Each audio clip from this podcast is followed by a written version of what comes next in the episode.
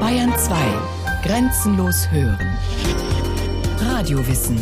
Montag bis Freitag nach den 9 Uhr Nachrichten. Frieden. Peace. Shalom. Assalam. Pe, Pace, Shanti, Ibo, Irini, Rauha, Taika, An, Frede, in Taiwan. Der Begriff ist so weltumspannend wie die Sehnsucht, die er transportiert. Frieden. Aber wissen wir eigentlich, was das ist? Frieden? Die kürzeste Definition lautet Abwesenheit von Krieg. Das Oxford Dictionary weiß es etwas besser. Freiheit oder Aufhören von Krieg oder Feindseligkeit. Zustand einer Nation oder Gemeinschaft, in dem sich keiner im Kriegszustand mit einem anderen befindet. Abwesenheit von, Freiheit von? Definiert sich der Friede nur an seinem Gegenteil, dem Krieg? Ist das die Norm, die dem Frieden seine Bedeutung gibt? Definitionen, die auf Weglassungen und Verneinungen beruhen, sind psychologisch naiv, denn was uns da in den Sinn kommt, ist das Gegenteil, der Unfriede. Es scheint an der Zeit, das Wort Frieden anders zu buchstabieren, neu zu verstehen, selbstbewusster zu begreifen, als etwas ganz Eigenes, Lebendiges, Vollständiges. Abrüstung kann Spaß machen. Wir haben uns ein Boot besorgt und sind über die Bucht in die Richtung des Militärhafens gefahren, bis zu dieser Art großem Floß, auf das man all die Elektronik gebaut hatte, um die britischen Atom-U-Boote unsichtbar zu machen. Alle Trident-U-Boote werden von dort aus getestet, ob sie wirklich für feindliches Radar unsichtbar sind. Wir haben angelegt, ein offenes Fenster gefunden und sind reingeklettert. Dann haben wir Stück für Stück die ganze Laboreinrichtung demontiert. Alles, was tragbar war, Computer, Faxe, Telefone, Testanlagen, Elektronik, warfen wir einfach in den Ozean. Dann haben wir nochmal durchgefegt, eine Nachricht über uns und das, was Trident-U-Boote anrichten, hinterlassen und sind nach Hause, um auf die Polizei zu warten. Fünf Monate Untersuchungshaft folgten. Dann, vor Gericht, beschrieben wir die Legalität unserer Aktion. Der Richter hörte zu und ließ uns mit der Begründung frei, dass wir keine kriminellen Absichten gehabt hätten, sondern im Gegenteil versucht hätten, einen Massenmord zu verhindern. Ich muss einfach sagen, Abrüstung kann Spaß machen. Wer diese schlicht unglaubliche Geschichte erzählt? Es ist die englische Töpferin Angie Selter, Mitbegründerin der radikalen Friedensaktion Trident to Pluggshares – was übersetzt so viel heißt wie Atom-U-Boote zu Pflugscharen. Eine kriminelle Terroristin? Nein. Sie beruft sich nur auf die zahllosen internationalen Abkommen und Deklarationen, die den Atomkrieg verdammen, und stellt das Recht vom Kopf auf die Füße. Für ihren Mut bei dieser und ähnlichen Aktionen wurde sie mit dem Alternativen Nobelpreis ausgezeichnet. Die braven Zeiten, in denen eine Handvoll Demonstranten zum jährlichen Ostermarsch ihre Transparente hochhielten, sind vorbei. Denn sie wurden ebenso ignoriert wie jene 15 Millionen Menschen, die am 15. Februar 2003 in 600 Städten der Welt gegen den drohenden Irakkrieg auf die Straße gingen. Wer etwas bewegen will, muss tiefer gehen, mehr riskieren, anders denken, die bisherigen Regeln überschreiten zum Beispiel so wie der Friedensforscher Johann Galtüng bei einer seiner vielen Vermittlungsaktionen. Eine kleine Zone von 500 Quadratkilometern in den Andesgebirgen. Peru und Ecuador waren beide der Meinung, das gehört uns. Und mein Vorschlag war, eine binationale Zone mit Naturpark. Wenn du als Vermittler gegenüber Politikern einen Vorschlag hast, ganz kurz reden. Zona binacional, Parque Natural. Drei Jahre nachher war das die Friedenslösung. Also das war ein sogenannter Erfolg. Was habe ich getan? Ich werde etwas andeuten. Go ahead, go beyond, überschreiten. Also man hat die beiden Zielsetzungen, das gehört uns, das gehört uns. Und dann sagst du das folgende, es könnte euch beide gehören. Also keine Grenze ziehen, Sie hatten 54 Jahre lang drei Kriege gehabt und etliche Versuche, eine Grenze zu ziehen. Sie haben keine Grenze gefunden. Was ich getan habe, war also die Grenzeaufhebung und eine binationale Zone. Diese Zone besteht heute und die funktioniert. Nach 98, Friedensvertrag, kein, überhaupt kein Töten diese Zone. Was wir versuchen, wir haben keine Bomben, wir haben nur Ideen.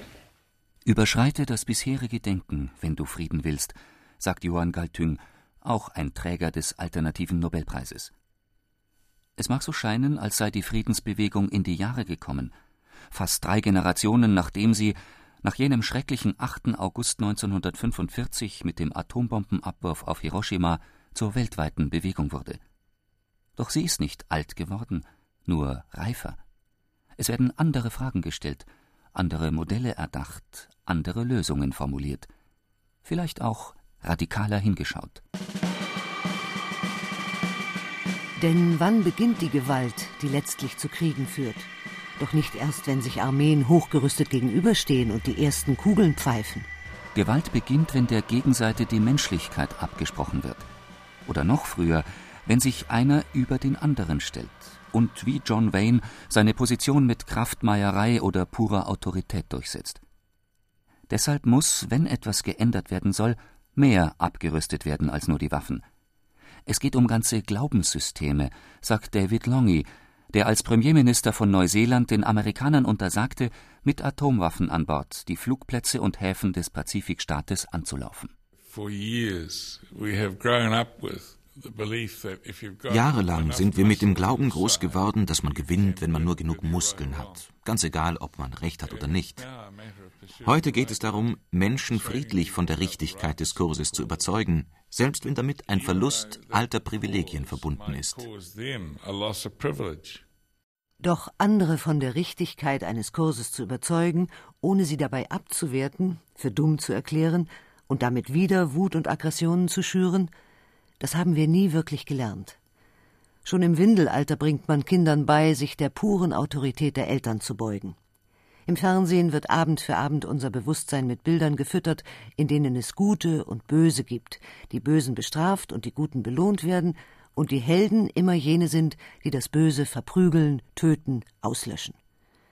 Eine Gehirnwäsche, die schon seit Tausenden von Jahren in die falsche Richtung führt, sagt der amerikanische Psychologe Marshall Rosenberg, weil sie Gewalt als normal darstellt und zur Unterhaltung macht. Wir müssen ganz andere Fragen stellen, sagt er. Hat man uns beigebracht, uns das wirklich gute Leben vorzustellen, das Leben, für das wir geschaffen wurden? Man hat den Leuten nie beigebracht, danach zu fragen und nach eigenen Antworten zu suchen. Wenn sie es täten, kämen sie alle zu ziemlich den gleichen Antworten, dass wir alle von der gleichen großen Lebenskraft erschaffen wurden, dass wir nicht auf Kosten eines anderen gewinnen können, dass das gute Leben aus mitfühlendem Teilen und Geben besteht, dass es glücklich macht, ohne Konkurrenz zum Wohlergehen anderer beizutragen. Aber man hat uns eben ganz anders erzogen. Marshall Rosenberg hat sein ganzes Leben der Aufgabe gewidmet, dieser Erziehung zu Dominanz, Unterdrückung, Aggression und Gewalt eine andere Erziehung entgegenzusetzen. Als Nonviolent Communication oder gewaltfreie Kommunikation wird sie in über 50 Ländern der Erde gelehrt und praktiziert gerade auch in den Krisenherden des Nahen Ostens, Afrikas und Südostasiens. Die Regeln dieser neuen Form des zwischenmenschlichen Umgangs klingen simpel und sind doch harte Arbeit. Die Grundregeln, die wir unterrichten, sind im Wesentlichen Teile im Konflikt nur das mit, was du als lebendig in dir empfindest, aber ohne Kritik und Vorwurf. Sei ehrlich, sprich aus dem Herzen. Das ist das eine. Wie geht das? Was ist lebendig in dir? Was ist ehrlich? Was heißt ohne Kritik? Das zweite ist, mache deutlich, was du dir von deinem Gegenüber wünschst, um die Lebensqualität beider zu verbessern. Wie kann man das so rüberbringen, dass die anderen es gerne tun und deinen Wunsch als Möglichkeit wahrnehmen und nicht als Forderung? Wie kann man ehrlich sein, ohne zu kritisieren, sich durchsetzen, ohne zu fordern? Und dann, ganz egal wie die anderen kommunizieren, hören, was in ihnen lebendig ist und was ihr Leben schöner machen würde. Das ist eigentlich die Essenz des Ganzen. Logisch, selbstverständlich. Aber im Training unendlich schwer, weil es kulturelle Muster aufbricht und verlangt, sich von einer uralten Gehirnwäsche zu befreien. Gleichzeitig aber ein Ansatz, der Frieden unmittelbar erfahrbar machen kann in Ehekriegen, Familienkonflikten, Streitereien am Arbeitsplatz, mit den Kindern oder den Nachbarn. aber eben auch zwischen Rassen, Klassen, Ländern und Nationen. Die Schritte, die Marshall Rosenberg vorschlägt, lauten erstens genau beobachten, was in einem Konflikt geschieht, und es beschreiben, mitfühlend und ohne Wertung. Zweitens ausdrücken, wie wir uns fühlen, wenn wir den Konflikt beobachten, verletzt, irritiert, erschrocken, amüsiert. Drittens freundlich sagen, welches unserer Bedürfnisse hinter diesem Gefühl steht, und gleich darauf viertens eine klare Bitte äußern, die deutlich macht, was wir wollen, um die Situation im Sinne einer gegenseitigen Bereicherung aufzulösen. Ein Gespräch zwischen Marshall Rosenberg und George Bush Jr. könnte dann etwa so verlaufen. Das Erste wäre, ihm zu zeigen, dass ich zutiefst verstehe, warum er tut, was er tut, und dass ich kein Feindbild gegen ihn in mir trage oder ihn als Bösen sehe. Vielleicht würde ich sagen, Mr. Bush, das muss ein schmerzvoller und beängstigender Job sein, den Sie da haben, und ein unglaubliches Gewicht, was Sie da auf Ihren Schultern tragen. Dann, wenn er sich ohne Feindbild verstanden fühlt, würde ich ihm ehrlich sagen, wie schmerzvoll es für mich ist, zu sehen, was er in all den Kriegen macht und wie wenig das meine innersten Bedürfnisse trifft. Alles ohne Kritik, nur indem ich über meine Gefühle angesichts des Weges rede, wie er seine Bedürfnisse erfüllt und wie wenig meine dabei getroffen werden und wie schmerzlich mich das berührt. Und ich bin sicher, dass ich ihm an diesem Punkt durch meine Wünsche viel effektivere Wege aufzeigen könnte, um unsere Sicherheit durch Fairness zu garantieren. Wege, die viel erfolgreicher sind als das, was die USA seit langem versuchen zu tun, um unsere Bedürfnisse zu sichern.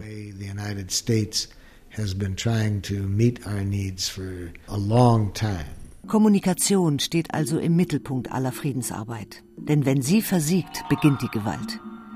Kommunikation steht auch am Beginn jedes Friedens, sagt Vesna Tercelic, die nach dem Balkankrieg den Versöhnungsprozess in Kroatien einleitete – und dafür den alternativen Nobelpreis bekam. Kommunikation ist nichts Einfaches, gerade dann, wenn sie zusammengebrochen und es zu Gräueltaten gekommen ist. Dann mit anderen Menschen und auch einem Kriegsverbrecher zu sprechen, ihm zu sagen, wie man sich fühlt und ihn gleichzeitig als menschliches Wesen zu respektieren, das kommt nicht von alleine. Das kostet Arbeit, Lernen, Vorbereitung. Und es geht um mehr als Lernen. Es geht um die innere Bereitschaft dazu. Und die Einsicht, dass wir nicht nur alle zusammengehören, sondern auch alle zur Gewalt fähig sind. Und dass Wunden geheilt werden können. Friedensarbeit besteht in der Bestärkung eines verantwortlichen Lebens. Und dabei ist es enorm wichtig zu erkennen, dass Krieg nicht nur von außen kommt, sondern dass jeder dafür verantwortlich ist, Wege der Heilung zu suchen, anstatt in der Vergangenheit zu verharren und auf Rache zu sinnen. Dabei dürfen wir die Vergangenheit nicht vergessen, aber müssen daran denken, dass es um die Zukunft geht. Schon ist deutlich geworden, dass Frieden tatsächlich weit mehr beinhaltet als nur die Abwesenheit von Gewalt. Frieden zu schaffen ist eine Lebensform, die uns bis in die Tiefen unserer Seele führt. Wir müssen die Veränderung sein, die wir in der Welt sehen wollen, hat der große Pazifist des vergangenen Jahrhunderts Mahatma Gandhi gesagt. Einer seiner direkten Schüler, der 83-jährige Sunderlal Bahuguna, indischer Aktivist für Frieden, Umwelt und soziale Gerechtigkeit, formuliert es so. Frieden kommt von innen, nicht von außen. Das Äußere ist nur eine Spiegelung dessen, was in unserem Inneren vorgeht.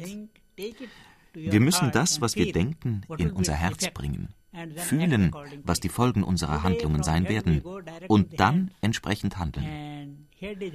Wenn es vom Kopf direkt in die Hände geht, dann gehen die Eroberungsfeldzüge und der Bau von Massenvernichtungswaffen weiter. Es muss zuerst ins Herz, denn dann lässt einen das Mitgefühl anders denken. Tief innen aber lauern die Archetypen, die schlafenden Götter des Krieges, die, einmal geweckt, kaum mehr zu bändigen sind. Angebote dafür, die Welt nicht mehr nur als Schlachtfeld, sondern als Spielfeld der Kooperation und Liebe zu sehen, gibt es viele, sagt die Forscherin Carola Meyer-Seethaler, wenn wir nur danach suchen. Diese alten Bilder können eigentlich nur durch andere Bilder verdrängt werden. Also nicht der ritterliche Mann, der tötet, sondern der Lebensträger in der Gestalt des Christophorus, das Knäblein auf der Schulter und trägt es über den Todesfluss und setzt alles ein, um für die neue Generation den Weg zu ebnen. Also Graubünden, was ich sehr liebe, ist ja ein Reservoir für alte äh, Mythen und Motive. Und da gibt es ein wunderschönes Bild von der heiligen Margarete, die auf ältere Göttinnen zurückgeht, die den Drachen im Arm hält. Den Drachen im Arm halten heißt, das zerstörerische Potenzial in unserer Psyche anerkennend zu uns zu nehmen. Ist das geschafft, dann wird deutlich, dass die Destruktivität des Menschen eigentlich immer nur eine Verzweiflungstat ist – sagt der alternative Nobelpreisträger und ehemalige neuseeländische Premier David Longy. Das Böse kann sich in einzelnen Menschen ausdrücken. Aber der Mensch selbst ist nicht böse. Wir stigmatisieren Menschen und sagen, sie sind böse, wenn sie als Selbstmordattentäter auftreten. Wir sehen nur die Bombe hochgehen und meinen, sie wären das Böse. Aber das Böse ist das, was diese Menschen dazu bringt, sich den Sprengstoff an die Hüfte zu binden und den Zünder auszulösen.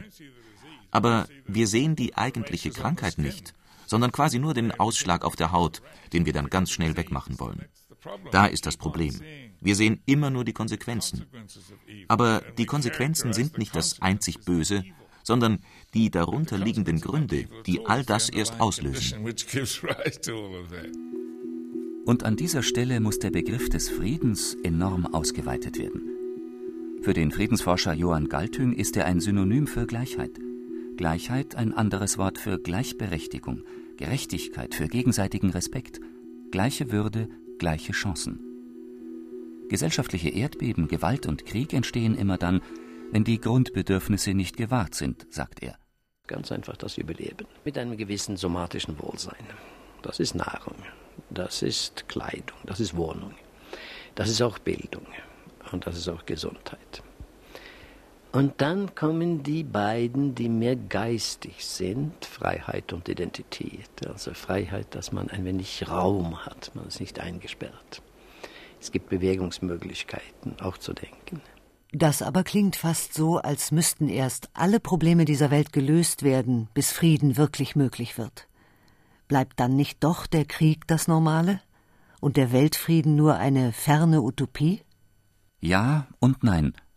Wenn Frieden zum Imperativ wird, dann muss sich tatsächlich in Politik, Wirtschaft und Kultur Grundsätzliches ändern. Aber all das geschieht ja, wenn auch in kleinen Schritten, mit denen die Friedensbewegung wächst. Hinzu kommen all jene Initiativen der Zivilgesellschaft, die ein Kommentator der New York Times nach den Protesten vor dem Irakkrieg nicht grundlos eine dritte Weltmacht genannt hat. Eine Weltmacht ohne Schwerter, aber mit unterschiedlichsten Pflugscharen, die vom Verhaltenstraining über die Friedensforschung bis zu Boykotten, Blockaden, Demonstrationen, Klagen und Demontagen reichen. Dass wir nicht wissen, ob es gelingt und trotzdem handeln müssen, bringt Johann Galtung so auf den Punkt. Ich versuche mit der Formel Realist im Gehirn und Idealist im Herzen zu leben.